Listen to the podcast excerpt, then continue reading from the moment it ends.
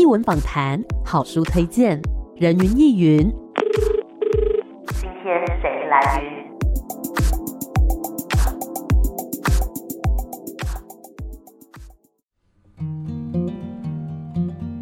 人云亦云，今天我来云。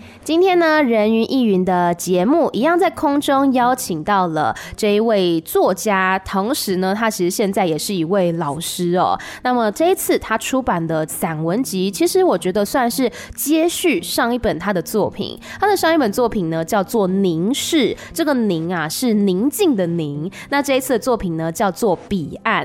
两本书呢都是我觉得非常有诗意的名字，但里面其实蕴藏了很多的情感。今天很开心呢，可以邀请。请到作者田威宁老师，老师你好，Hello，Amy 好，各位人鱼英语的听众朋友，大家好，嘿，hey, 老师好，我们这一次呢要来聊聊您的这个新作品，叫做《彼岸》。那其实从这个书封啊，从封面呢就可以看到是一个很宁静、很安详的感觉，然后上面还有一个女生，这个是你吗？好像是，因为凝视的封面也有一个女生在眺望远方。对，这边 我刚好手上都有这两本书。是，所以其实是一本关于自己，然后也关于身边很亲近的人的一些文字记录，这样子。所以首先要先来问老师，“彼岸”这两个字是代表什么意思呢？“彼岸”这个词其实它使用了一种双关的概念。第一个最简单的层次，当然就是说此岸到彼岸，那种空间上的移动，空间上的转换。嗯，因为《彼岸》这本书的主轴其实就是我。两次从台湾到夏威夷，真的是万里寻目所发生的事情，以及随之而来种种的心情，所以它就有地理空间概念的移动，此岸到彼岸，从太平洋的这座小岛台湾到另外一座小岛去找妈妈的故事，我到夏威夷去。那另外一个层次，其实更想让读者感受到的是一种心理层次上的提升哦。我希望读者透过我的文字，看到了一些。经历了那些事情之后，我长成一个怎么样子的大人？希望读者看到的是，我真的有办法、有能力，在长大之后，透过那些回望，我能够解开一些曾经解不开的谜团，甚至也解开一些可能比较执着的一些结。啊，所以在解开了之后，无论是谜题也好，无论是生命中的难题也好，我自己觉得我比过去还要更加的成熟了。嗯，刚刚老师有提到哦，其实，在书写彼岸的时候，那是一种好像从这个地方到另外一个地方，然后也包含很多成长时候的故事。那听众朋友可能会很好奇说，哎，所以是什么样子的原因会让你需要万里寻母？然后小时候又曾经发生过什么样的故事呢？因为大部分的人一出生就会有妈妈，没有妈妈就没有我们嘛。嗯，可对我来说，这正是我从小。应该是我最打不开的一个结，因为每个人一定会有妈妈。可是当我讲这句话“我妈妈”的时候，我觉得非常的空虚，因为事实上我记忆里面是没有妈妈这个人的。我们父母在我很小的时候就离婚，离婚的时候其实时间也是我一岁多的时候。可是我妈妈真的离开，她移民到夏威夷去，大概在我三岁多的时候。嗯。可是无论是什么时候发生的，总之是几乎在我记忆还来不及形成、还来不及附着的时候。我的身边就已经没有妈妈这个人，嗯，也好的是因为我还来不及记忆妈妈，她就离开了，所以对我来说并没有失去的感觉。所以我小时候都不断的跟自己说，家里本来就没有这个人，所以没有关系，我并没有失去什么。嗯，我告诉我这样告诉自己，直到有一些事情，我发现其实可能没有这么简单。那些话，也许我是在安慰自己，或者是说我在逃避。嗯，举例来说，我发现我。在成长过程当中，我很介意别人在我面前提到妈妈的事情。虽然我没有，可是当我被提到妈妈这件事的时候，我的身体会有一些不由自主的反应，还蛮强烈。是有一个最印象深刻的例子，是我高中的时候我去看牙医。那高一的时候，我预约到的时间就只有一放学的那个时段，比如说六点那个时段，牙医才有空。那就一放学我要冲过去。那冲过去，因为我来不及回家换衣服，所以牙医师就看到我的制服。他就说：“哎、欸，我也是这个学校毕业的，你要叫学姐哦。”我就说：“学姐好。”那可能是因为有学姐学妹的关系，所以他那天话还蛮多的，不是只有单纯的看牙，然后就不断的跟我闲话家常。那其中我张个啊啊的时候，他就说：“哎，学妹，你的蛀牙也太多了，你怎么没有好好的保养牙齿呢？然后他就说，你妈妈没有教你要什么饭后刷牙、睡前刷牙吗？然后学姐小时候妈妈都会讲叭叭叭。他说他之所以成为牙医，跟妈妈的耳提面命很有关系。他说你妈妈怎么都没有提醒你，还说你都不听妈妈的话。哇，才这么几句，我哭到稀里哗啦。嗯，结果那个牙医师吓呆了。哎，我我说错什么了吗？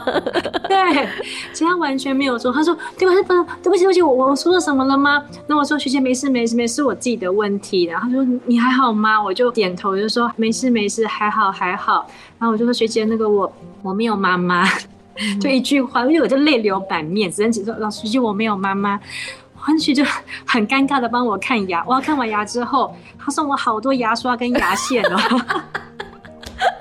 这个发展有点意想不到。对，真的是我很印象深刻。我说啊，原来这件事情在一个不知情的情况之下被问起来，就那么普通的一个场景，他也无心去揭开我的内心当中某一个疮疤或者什么的。可是我当时感觉我受伤了。嗯，好，我以为没事，可是看起来。有事嘛？这是一个原因。嗯，让我知道说，其实我是在意我没有母亲在身边这件事情的。大家理所当然认为有的，可是我的确是没有的。原来我是这么在意的。好，那再来是还有一点也很有趣。我二零一三年到二零一四年的时候，我因为想去感受一下我们家艾琳的春夏秋冬，所以我申请商界到上海去教书一年。嗯，那那一年我是第一次完全的脱离我的舒适圈，所以夜深人静、午夜梦回的时候，难免会有一点小寂寞嘛。好，第一次没有亲朋好友在身边，我就一个人去追梦去了。对。那有一天晚上，我就拿出一张白纸跟一支笔，我就开始记录我的人生当中有没有什么遗憾，我就一个一个写下来。那我回台湾之后，我要尽力的去弥补啊，有些什么是我没有时间做的，还是什么事情，那我赶快去把它做一做，因为我就觉得人生不应该带来这些遗憾，继续往前走。嗯，结果我写一写就发现，等一下我需要分类，左边这一类是不是我造成的遗憾？是我没有那个环境，是大人造成的。举例来说，我很想要学乐器，对，可是。我没有那个环境，为什么我小时候我爸妈没有把我送去雅马哈，没有送去一些才艺教室啊？所以我一直羡慕那些会弹钢琴、会拉小提的人。我从小就羡慕那些人，嗯，即便他们觉得说啊，我又不喜欢，我是被强迫的，我还是很羡慕，因为我没有那个机会。好，那所以那是不是我造成的？那是环境造成的哦。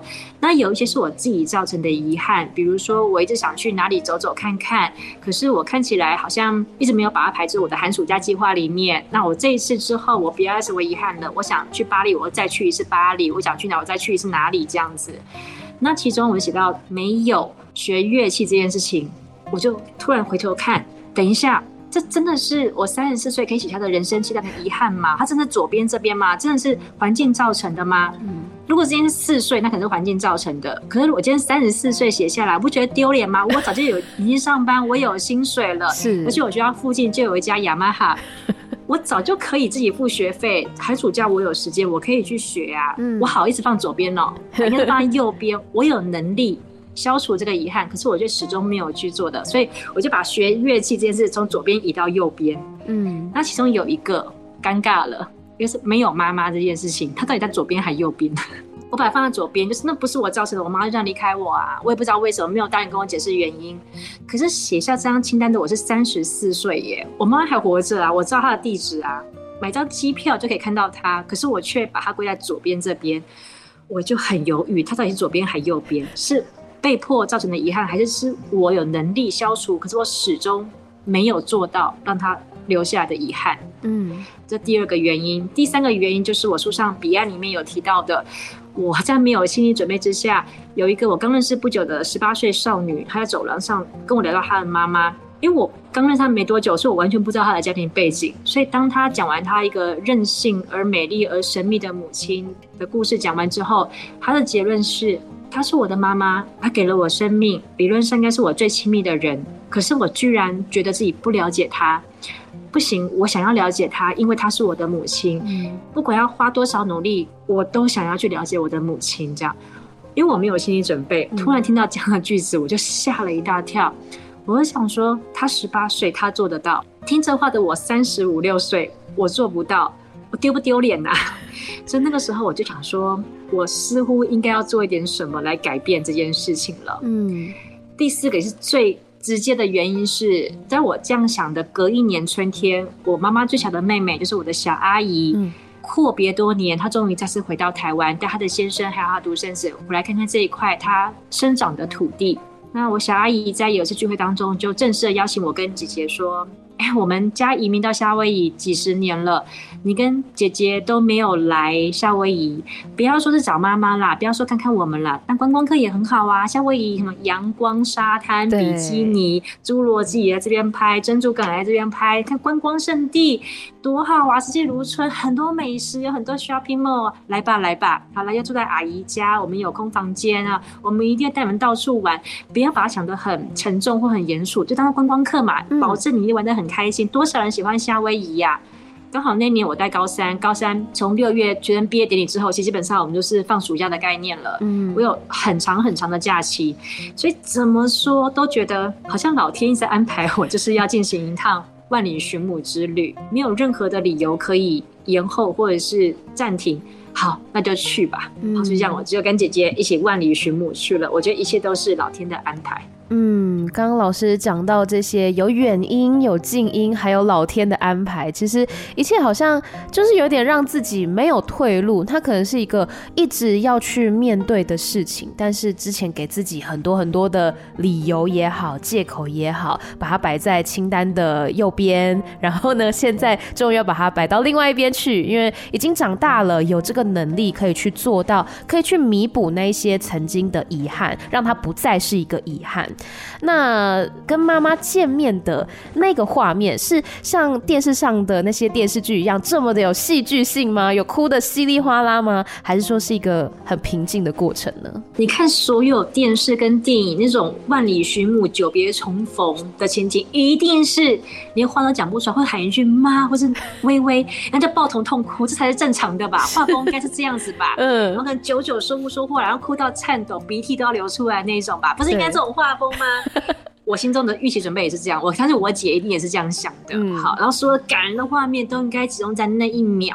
可是因为我们毕竟是万里寻梦，那真的坐了十一个小时的飞机吧，真的好累哦。嗯、而且那个班次，其实我们买是直达的班次，起飞时间跟到达时间真的不太友善。嗯、那我坐着不太好睡的人，所以那时候我有严重的。时差，嗯，我超过二十小时没睡，到了我小阿姨家，我真的眼睛都睁不开了。妈妈还没有过来，那理由居然是她家里面水管坏掉了，因为她要等修水管的工人来，所以她没有来接机。我都已经吃完早餐，到我小阿姨家。在分伴手里，我妈还没有出现。嗯，那我实在撑不下，二小时没睡，我真的好累好累哦，我眼皮都已经快要 睁不开。我小阿姨就说：“欧贵、嗯，你先去睡一下，反正妈妈就住在附近哈，她来我们一定会叫你先去休息。看你现在已经晃神晃神的脸了，所以我真的就去睡了。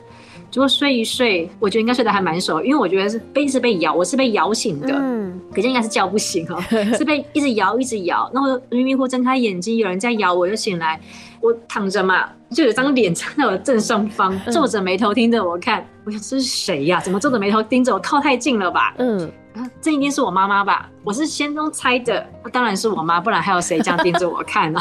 嗯，然后皱着眉头看着我，他对我讲的第一句话是：家里面水管坏了，我一定得等到工人来修，不然水管每天要用，我不等到他不行啊。这是我妈对我讲的第一句话。我们三十几年没有见面，我妈第一句话对我讲的是这个，而且皱着眉头讲，还在抱怨的跟我讲，好像我做错了什么事情一样。而我整个飞机的旅程，出发前、出发中、出发后。一到我妈出现前，我睡着前，我都不断在想，久别重逢的第一句话很重要，我一定要想怎么样是不要太沉重，然后有点故作轻松，还是说应该要真情流露，还是要到底跟妈讲什么？排练好多次，对，我还真的偷偷排练很多次哦，而且呢，我把它写在纸上，而且我画叉又在换，啊，这个不好，再换一个好了，嗯，我真的换了至少十几次，我的开头第一句话，可是因为我不小心睡着了，然后再来的时候，妈妈这样第一句话在家里水管坏了，不等到工人不行。所以我突然忘记我想好的第一句话是什么，因为中间换了太多次了。嗯，那妈妈后来也继续讲下去耶。我起来之后坐在床边嘛，妈妈就盯着我的脸一直看，一直看，那个眼神非常的陌生，陌生到我觉得，因为我平常每一学期都要开家长会嘛，学生的家长会来，我觉得连学生的家长看到我的眼神，都比我妈妈初次看到眼神更加的熟悉。因为学生回去会讲说：“哎，威宁今天说了什么？威宁今天做了什么？”所以很多家长虽然跟我没有见过面，可是从女儿口中听到很多我的事情，他们真觉得跟我很亲近。嗯，所以家长日的时候，他们只不过是在看一个很熟悉，可是还没有见到面的老朋友而已。可是我妈妈看到我的第一眼，真的是陌生人的打量的眼光，从头看到脚。嗯。这就是个陌生人，印象非常非常的深刻。那坐在床边，我姐坐在她左边，我坐在她右边，她就是从头到尾这样打量着，然后最后定格在脸部嘛。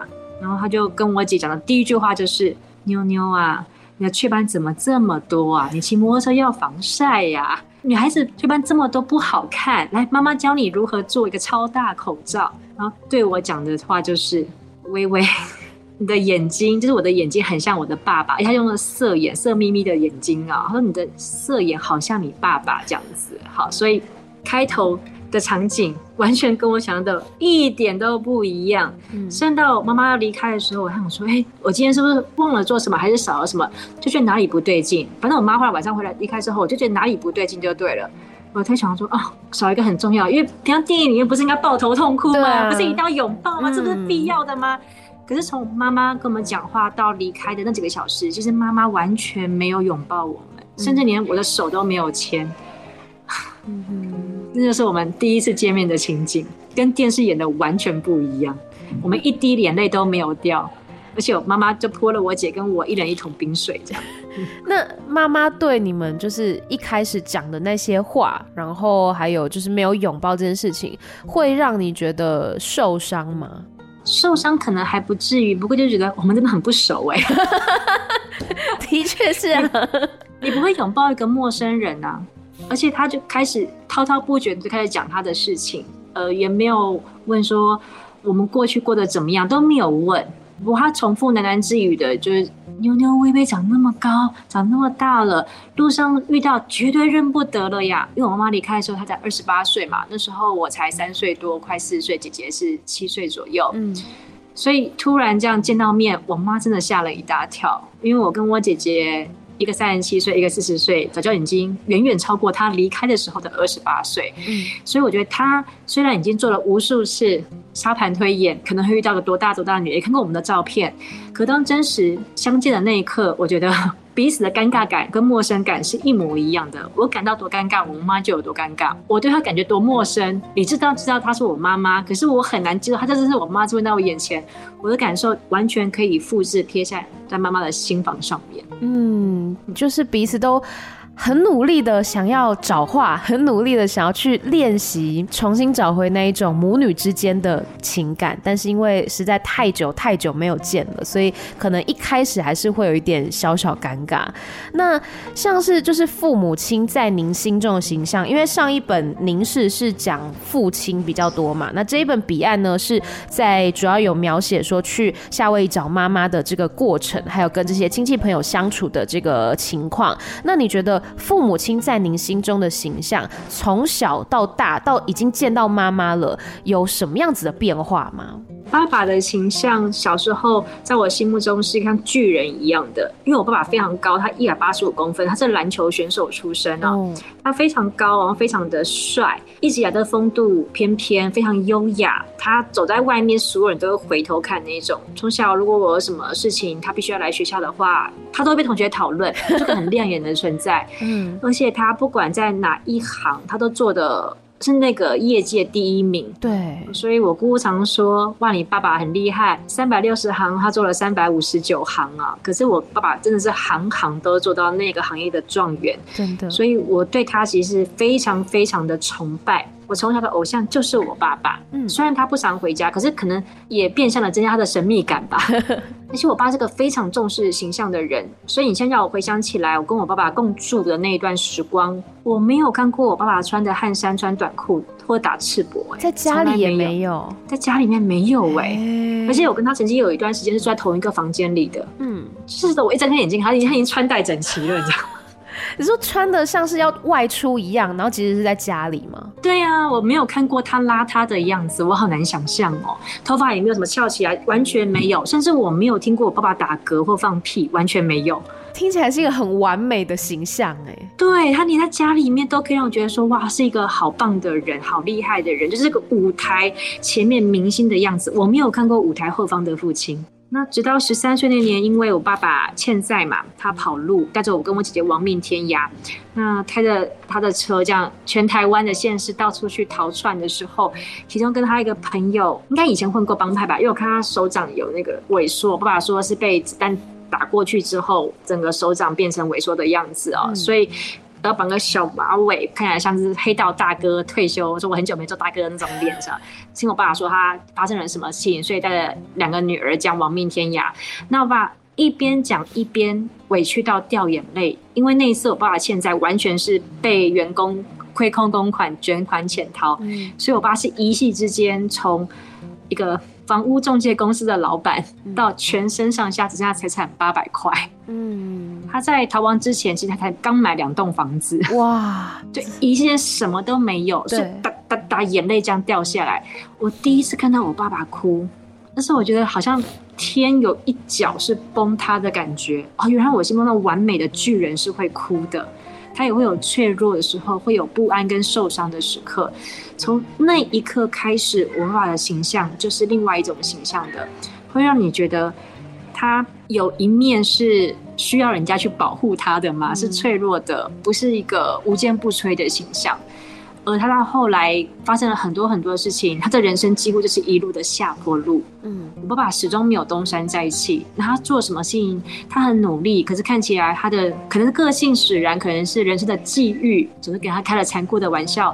总之，他在我十三岁之后的人生就是一路的下坡路。他无论任何的努力方式都无法让他突破人生的困境。所以那时候我就看到他种种发窘的模样。嗯，可那发窘的模样可能不是从他的表情上让我看到的，而是我在电话中接个的债主的讨债电话当中。我去想象出来的，嗯，爸爸在我心目中的模样看起来应该是有缺口的、有破损的。可是无论他发生了什么事情，在我面前永远都还是笑眯眯的。嗯，这是我父亲在我心中的一个形象的变化。是。那我妈妈的形象，因为小时候真的没有相处，我们有通电话、有通信，可是完全没有见到面。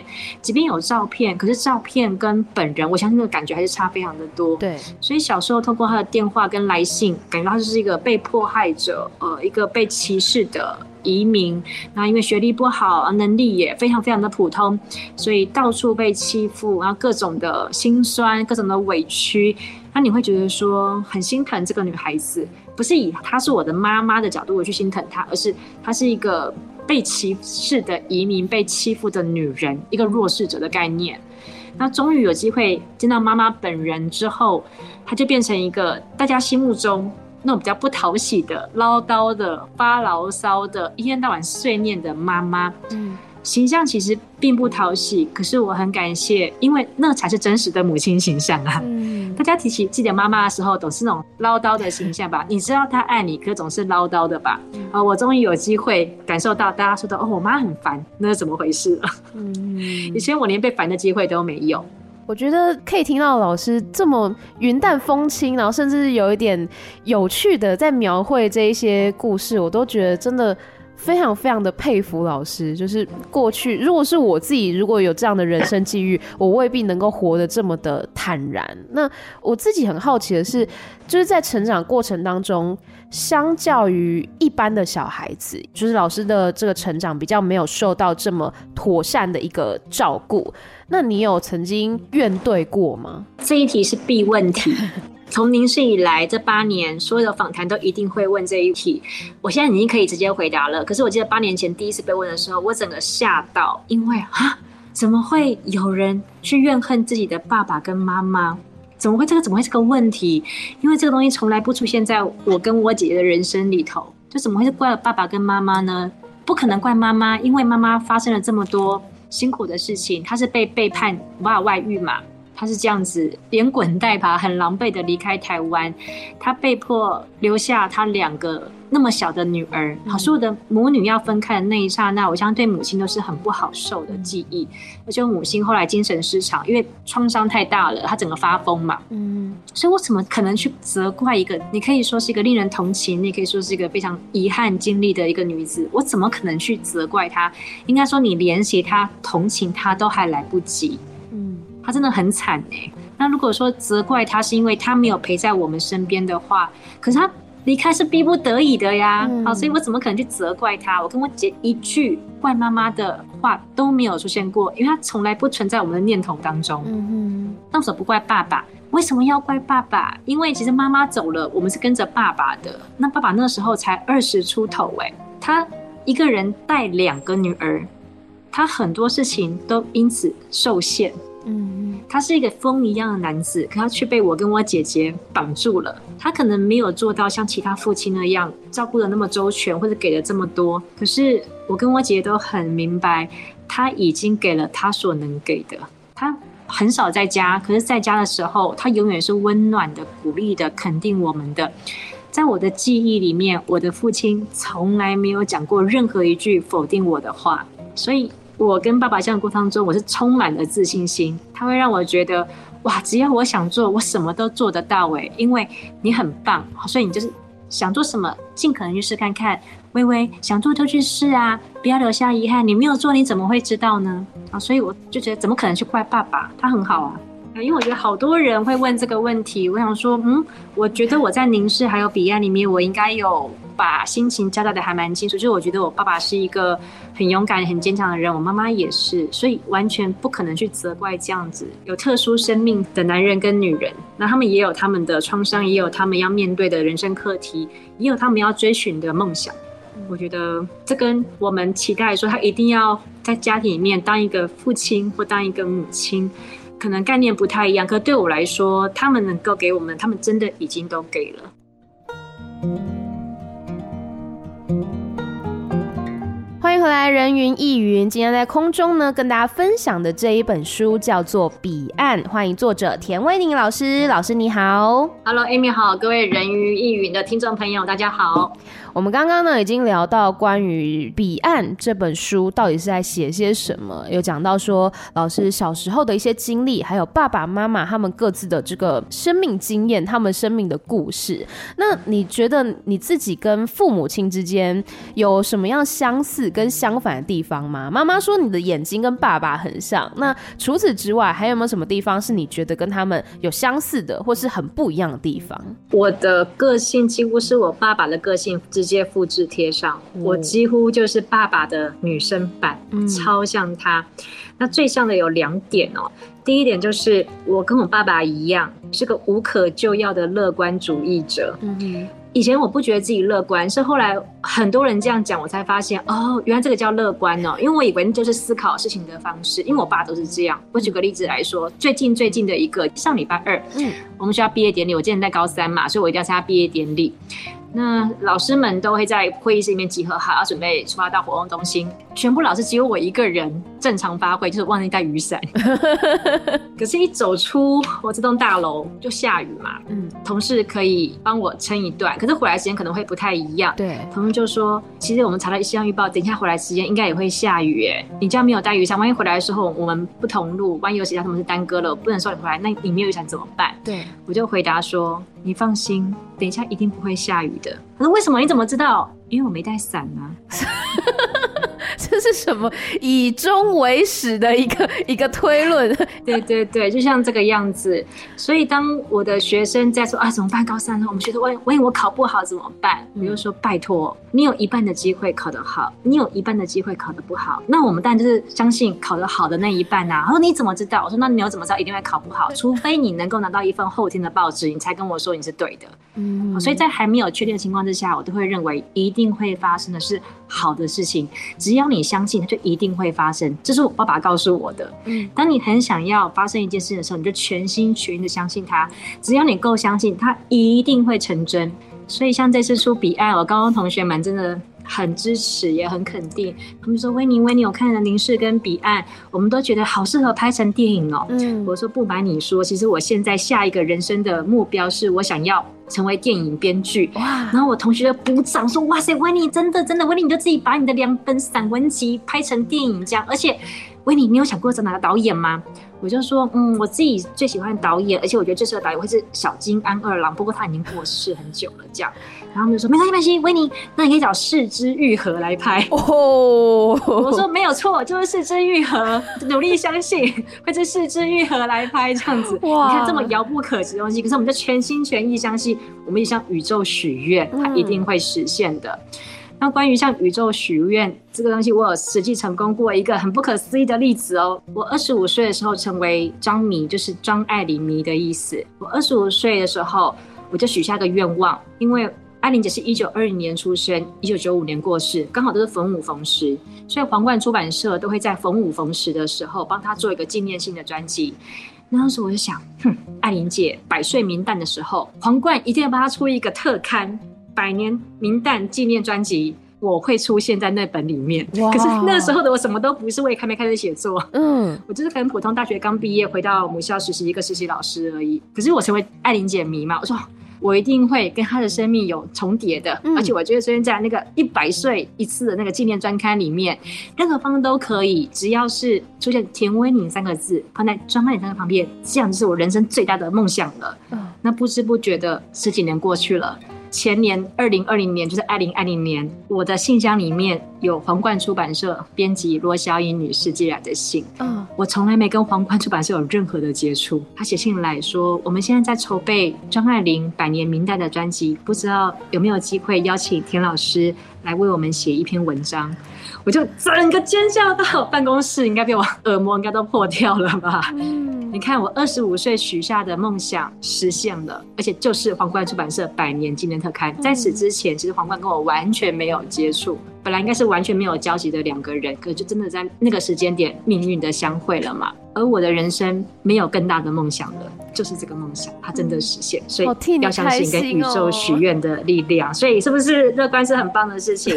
我爸爸跟我说的梦想无敌，好，这是我跟我爸最像最像的地方。那还有一点，我也是不觉得这是个特点，可是后来好像我的学生或者是我的同事们或者我的朋友都会跟我讲一点说：“威尼，我从来没有听过你讲任何人的坏话，在你眼中好像每个人都穿着婚纱一样那么美。” 就是我学员在毕业都写卡片跟我说：“威尼，其实我高一的时候，因为高一不是我的学生，其实高一的时候都觉得自己一无是处，我很自卑，觉得平凡又渺小。可是，在你的班上，我都会觉得，天哪，我怎么那么棒，怎么那么好？谢谢威尼一直给我鼓励，总是肯定我。那我就在想，我有鼓励他吗？我有肯定他吗？他有哪里不好吗？”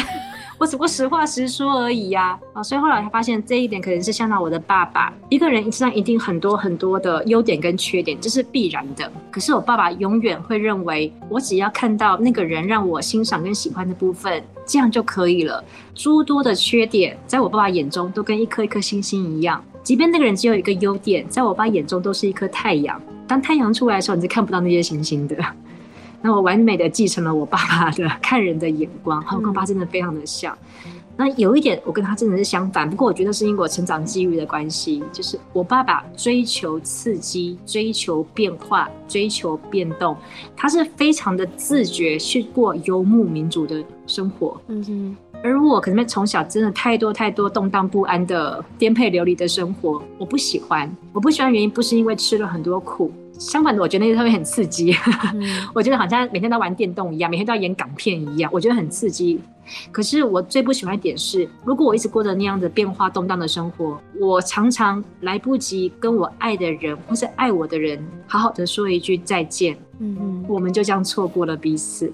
这件事情让我非常非常不喜欢，因为我是个很重感情的人，嗯啊，所以当我研究所一毕业的那个夏天，我同时考上了教师真试，那这个学校我应该不可能会换学校，我就会一路待到退休。也就是我考上教甄的未来三十年就一路展开在我眼前的时候，其实我觉得啊。我终于有 可以看到未来三十年的机会了，我不用再想说我今年在哪里，明年可能在哪里，后年可能在哪里。嗯，其实我是比较倾向于过着比较稳定的生活的。是，这是我跟我父亲很不一样的地方。嗯，不过也因为这一点，我觉得比较可惜的是，我有点背弃了高中时候的自己。这个如果我爸爸知道，可能也会觉得不是很开心吧。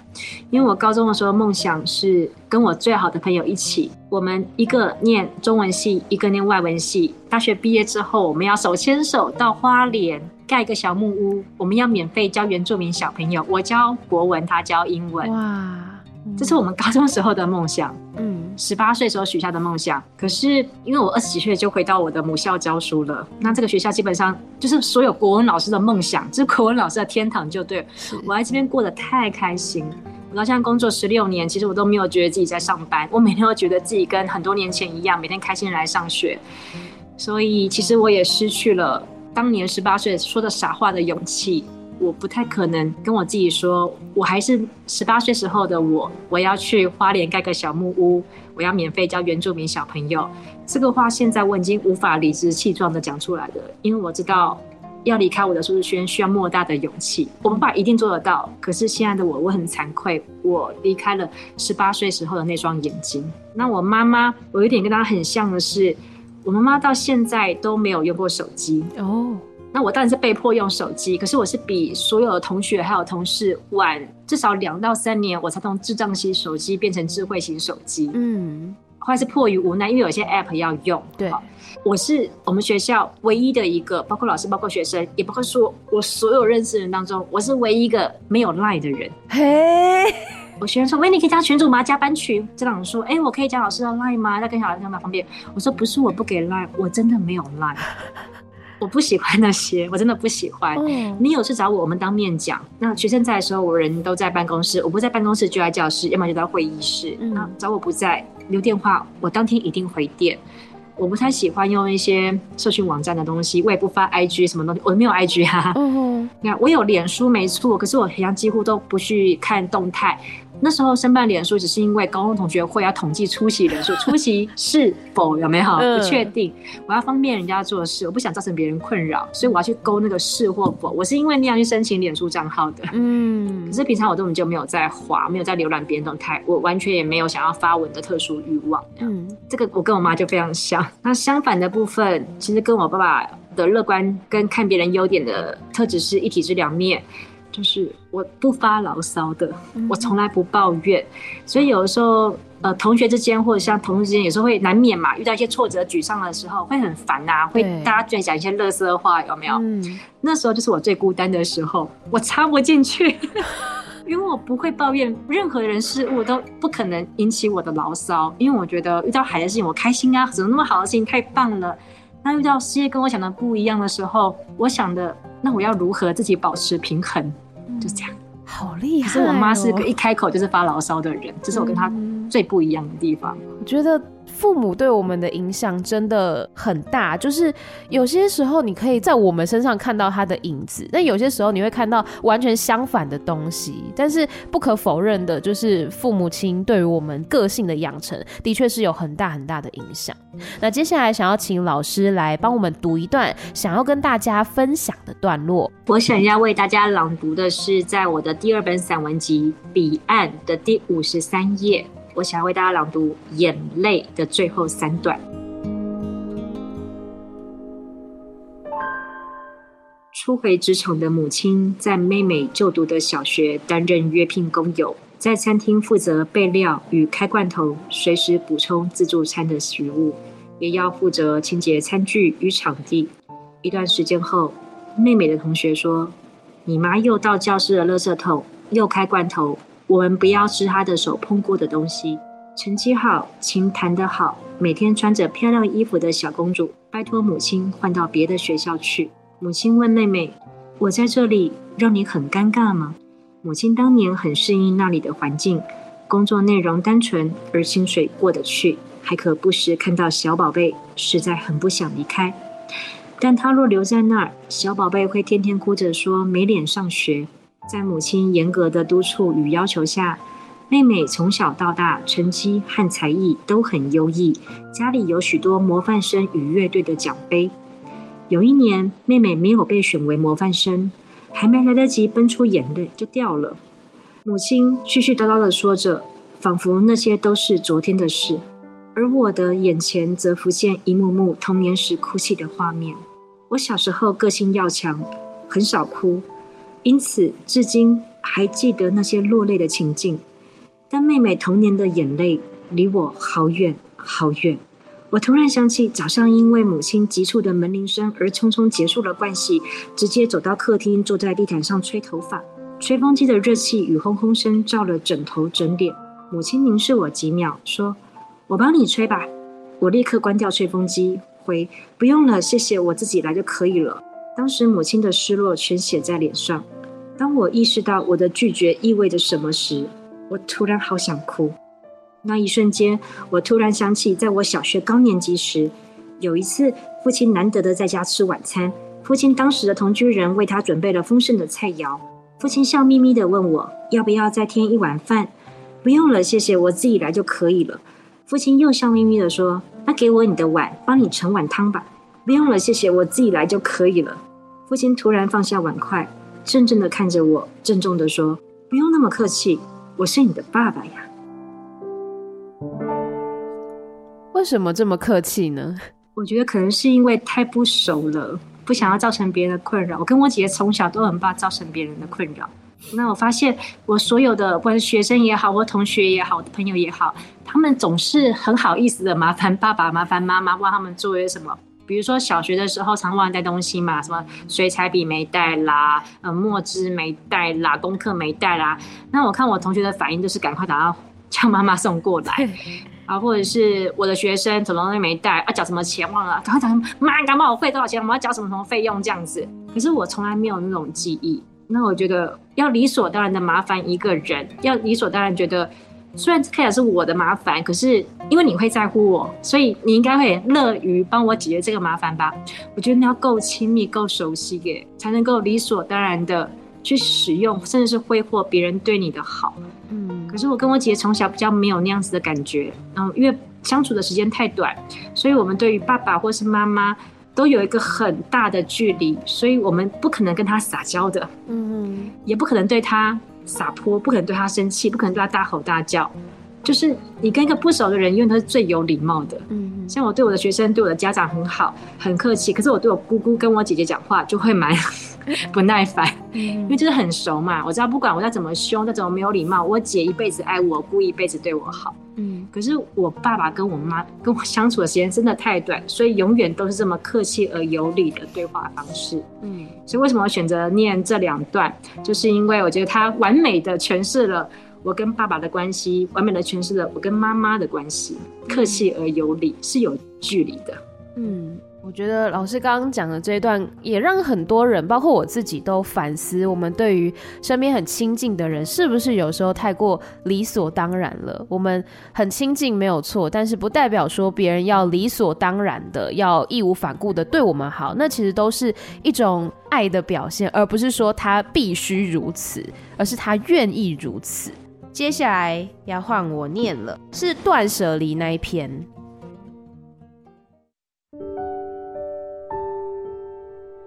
两次去夏威夷中间相隔整整三年，之间我和姐姐并没有主动联系母亲，反之亦然，任何方式的联系都没有。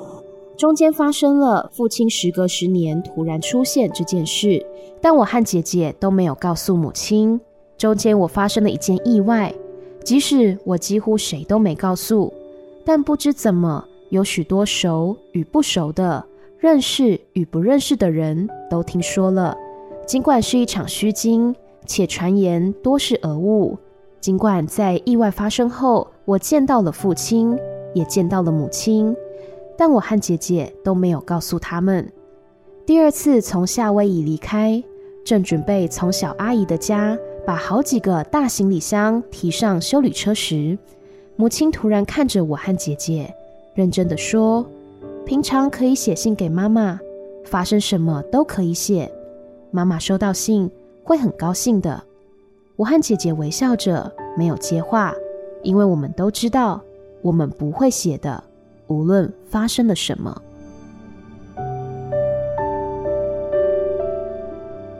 为什么不写信呢？可以刚刚我念那一段后面的诠释来做呼应哦。因为其实不管是我爸爸消失了十年重新再出现，或者是我跟妈妈隔了三十几年没见，那我们终于见到面，我的爸爸跟我的妈妈都没有问，在他们不在的这些日子里面，我跟姐姐过着什么样的生活。嗯，他们一句都没问。那如果那么久没见，一句都没有问。我们其实不会认为我们发生了什么事情对我们的爸爸或是我们的妈妈有这么的重要，因为他们出现的时候，他们都在讲自己的事情啊，他们很迫不及待的希望我们分享他的近况或者他们的想法。可是相反过来看起来，我们并没有获得同样的对待，所以我们都心知肚明的知道说，也许我们就是像过去一样，我们姐妹就把自己照顾好，不要发生什么让爸妈担心的事情，这样就可以了。那至于我们发生什么事情，他真的那么有兴趣知道吗？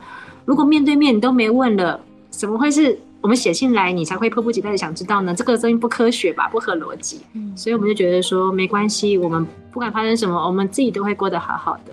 那你会觉得可惜吗？或者是觉得遗憾，说没有办法跟爸爸妈妈再更亲近吗？当然，这个是非常非常遗憾的事情，因为理论上他们应该是我最亲近的人嘛。你看，我的生命、我的形貌，甚至我的性格，都来自于他们。那中间始终隔了，不只是空间的太平洋，心理上其实也有隔了很大一段距离。嗯，跟绝大多数的人成长经验是不同的。嗯，可是我觉得有的时候这未必是一件不好的事情，因为他始终就在那儿，隔着不远不近的距离。那你就知道说，这个人他会有一定的样子。那我也是，我看观众都是这个样子。有的时候你太亲密，有的时候相爱相杀，不是吗？嗯、我看有的时候我的学生啊，或者是我的同学们啊，他好爱他的母亲，我也非常觉得他妈妈非常的爱他。可是彼此真的互相。造成对方的千疮百孔，我看了真的觉得很难过。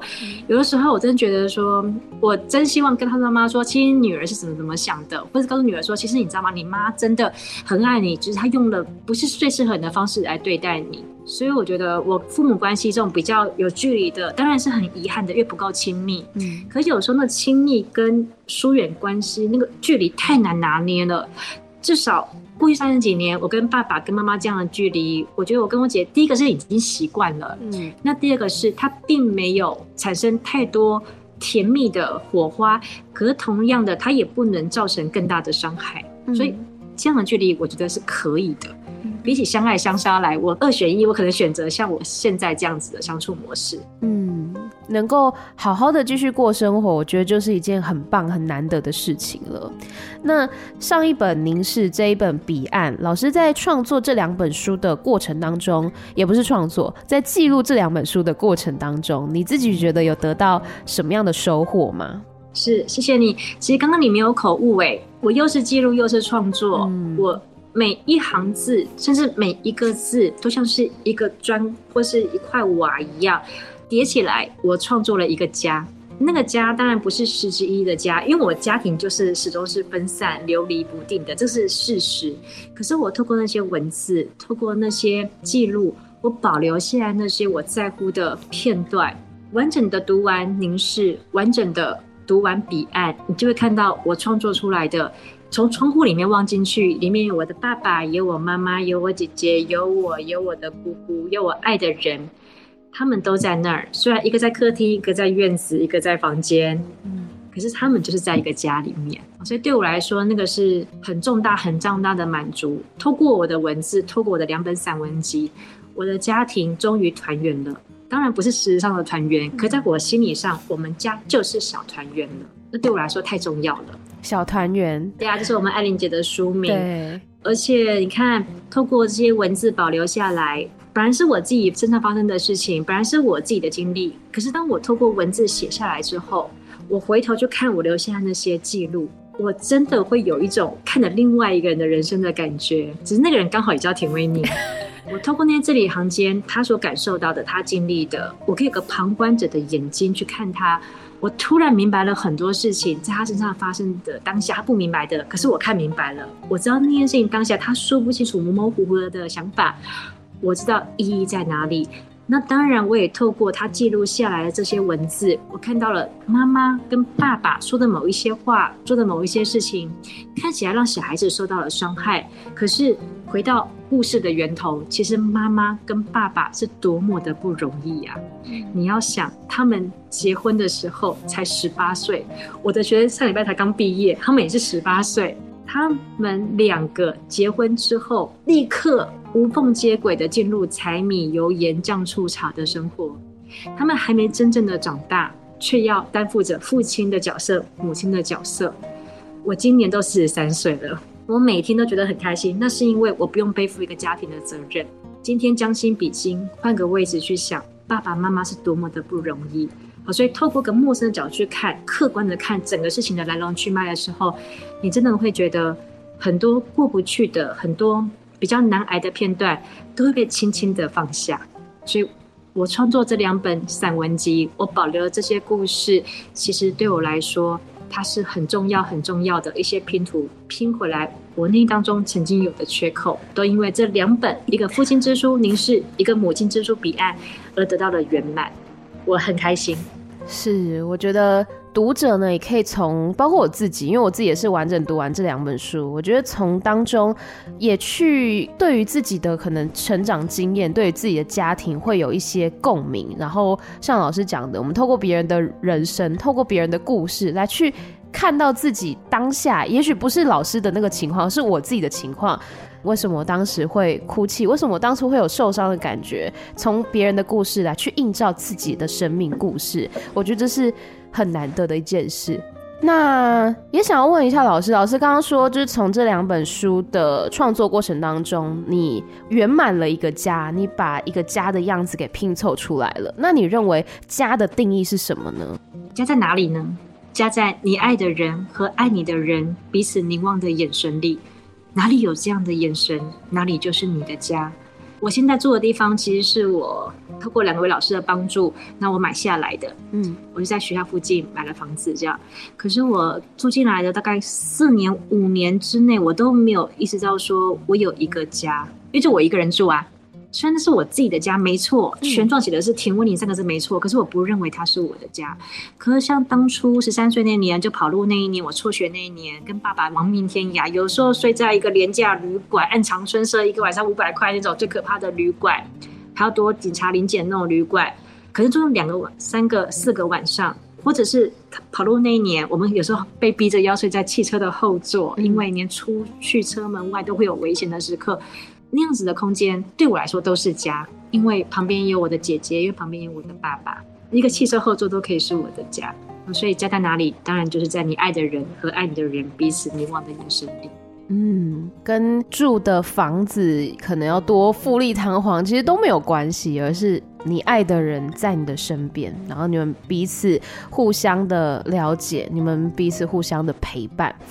好，那我相信大家听了今天这场访问呢，对于老师的这个故事，会觉得我自己在读的时候，我是会觉得说很传奇呀、啊，真的会觉得很像在看那种就是影视作品、电视剧的那种剧本一样，觉得哇，真的剧都不敢这样写啊，但这却是老师真实的生命故事。像这一次的彼岸是讲到了很多去夏威夷找妈妈的这个过程嘛，然后还有跟很多的亲戚朋友，其实也讲述了很多这些其他亲。亲戚朋友的故事，我觉得也都非常非常的精彩。那么最后，老师还有没有什么话想要对听众朋友说的呢？我相信最暖的拥抱与最利的刀锋都来自于家庭，而人最难面对的永远是自己哦。我透过凝视，透过彼岸这两本散文集，我很诚挚的留下那些在我生命当中真实的、深刻的触动我的人事物。我尽力的用文字把它们保留下来，因为我不想遗忘那一些。如果你在我的散文集《凝视》跟《彼岸》里面看到了一些伤疤，或者一些遗憾，甚至一些痛苦的成分、惆怅的部分，那些都是真的，它确切存在，确实发生过。可是我同时也很期待读者能够从我的散文集里面看到的是温暖以及爱，因为那些也确切存在，它真实发生过。遗憾跟温暖与爱，其实它从来不是互斥的，相反的，它对我来说是相辅相成的，并且它们同样重要。泰戈尔曾经讲过：当日子过去，我我站在你面前，你将会看到我的伤疤，你会知道我曾经受伤，也已经痊愈。我觉得我的散文集想要呈现的大概也是这个样子。我希望读者能够从我的文字里面得到一些力量，让你觉得你的心事有人懂。当你在面对那些连舒伯特也无言以对的时刻，有一个人在陪伴你。我希望能够让读者得到这些，谢谢。嗯，今天呢，再次谢谢《彼岸》这本书的作者田威宁老师，也希望大家可以来继续关注田威宁老师的这个文字作品，我相信一定可以从中呢感受到温暖与爱。再次谢谢田威宁老师，谢谢您，谢谢，谢谢。